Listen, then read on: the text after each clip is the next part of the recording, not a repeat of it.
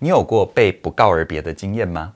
你是不是常常在想，对方究竟是因为什么原因突然选择离开你呢？电影《消失的情人节》里，女主角杨小琪在小时候就因为父亲出门买个豆花，结果再也没有回家，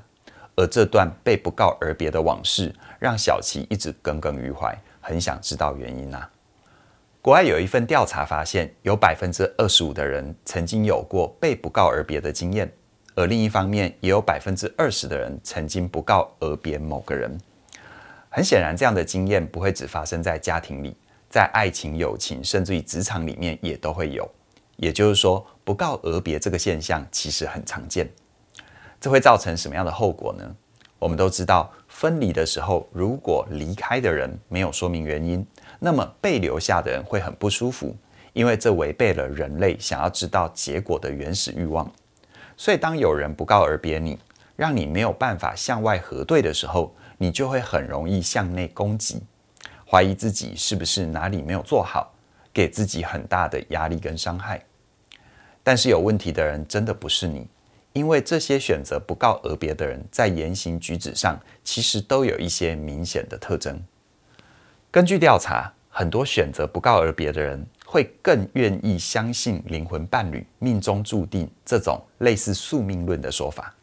而这些背后的原因，就是因为他们相信，只要遇到对的人，就不会有冲突，也因此，一旦他们在关系里面遇到困难，他们就很容易失去耐心跟信心，觉得目前的对象不适合自己。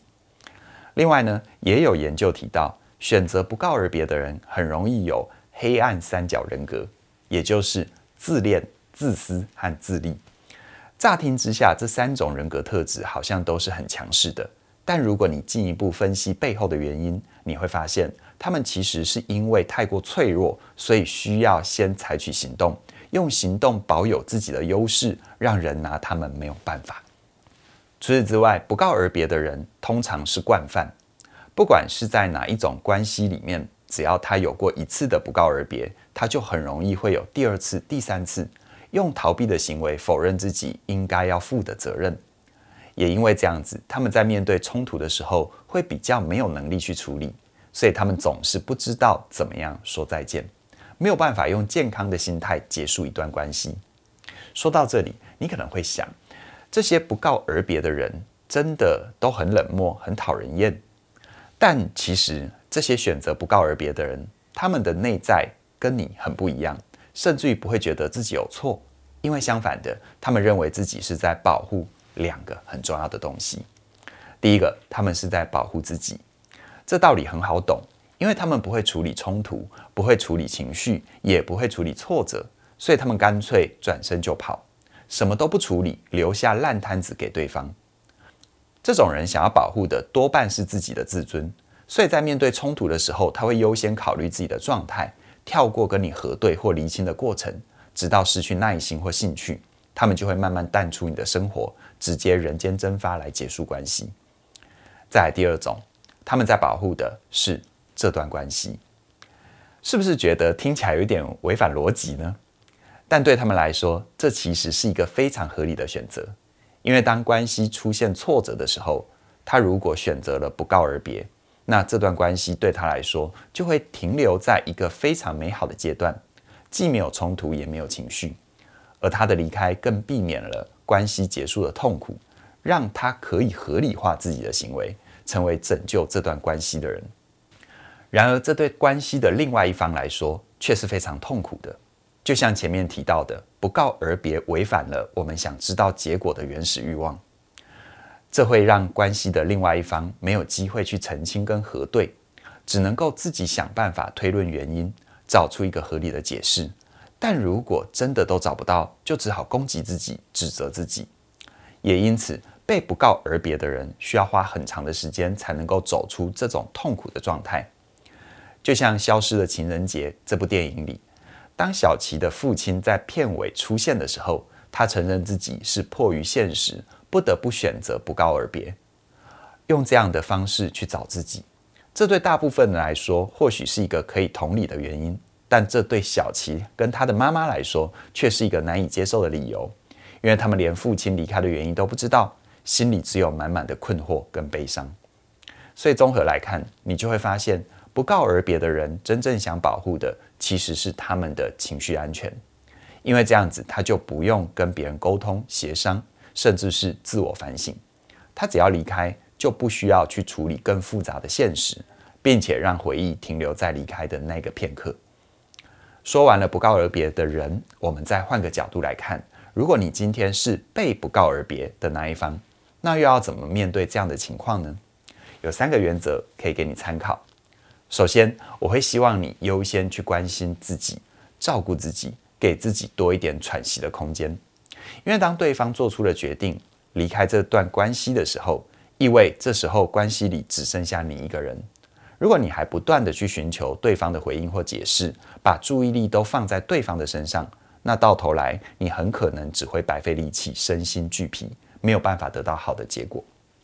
第二个原则是，你不需要勉强自己原谅对方，跟对方和解，更不需要去憎恨对方，因为不管是爱或者是恨，这些情绪都是一种强大的连接。只要你心里跟对方还有连接，你就很难走出悲伤的情绪。你能做的就是理解对方有一些不适合你的特质，而你们的关系已经结束了，不会再走下去了。所以把力量收回来，练习去过没有对方的生活，才能够帮助你回到自己身上，放下情绪的负担。最后，我很鼓励你寻找第三方的协助，比如说好朋友或智商心理师，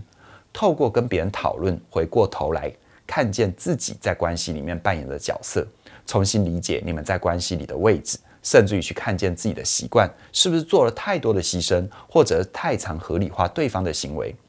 只有你对自己有新的觉察，在未来新的关系来的时候，才能够做出调整，让结果变得不一样。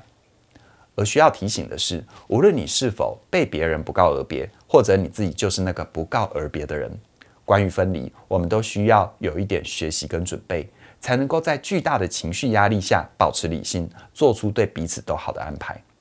这就是我跟嘉玲为什么要推出线上课程《好好说再见，找回爱与安全感的分离必修课》的主要原因。因为我们都听过了太多因为没有处理好分离，让双方留下遗憾的故事。我们很希望帮助大家透过正面理解分离，让各种关系结束变成是另一个阶段的起始点，带着更多的希望跟善意，祝福彼此都成为更好的人。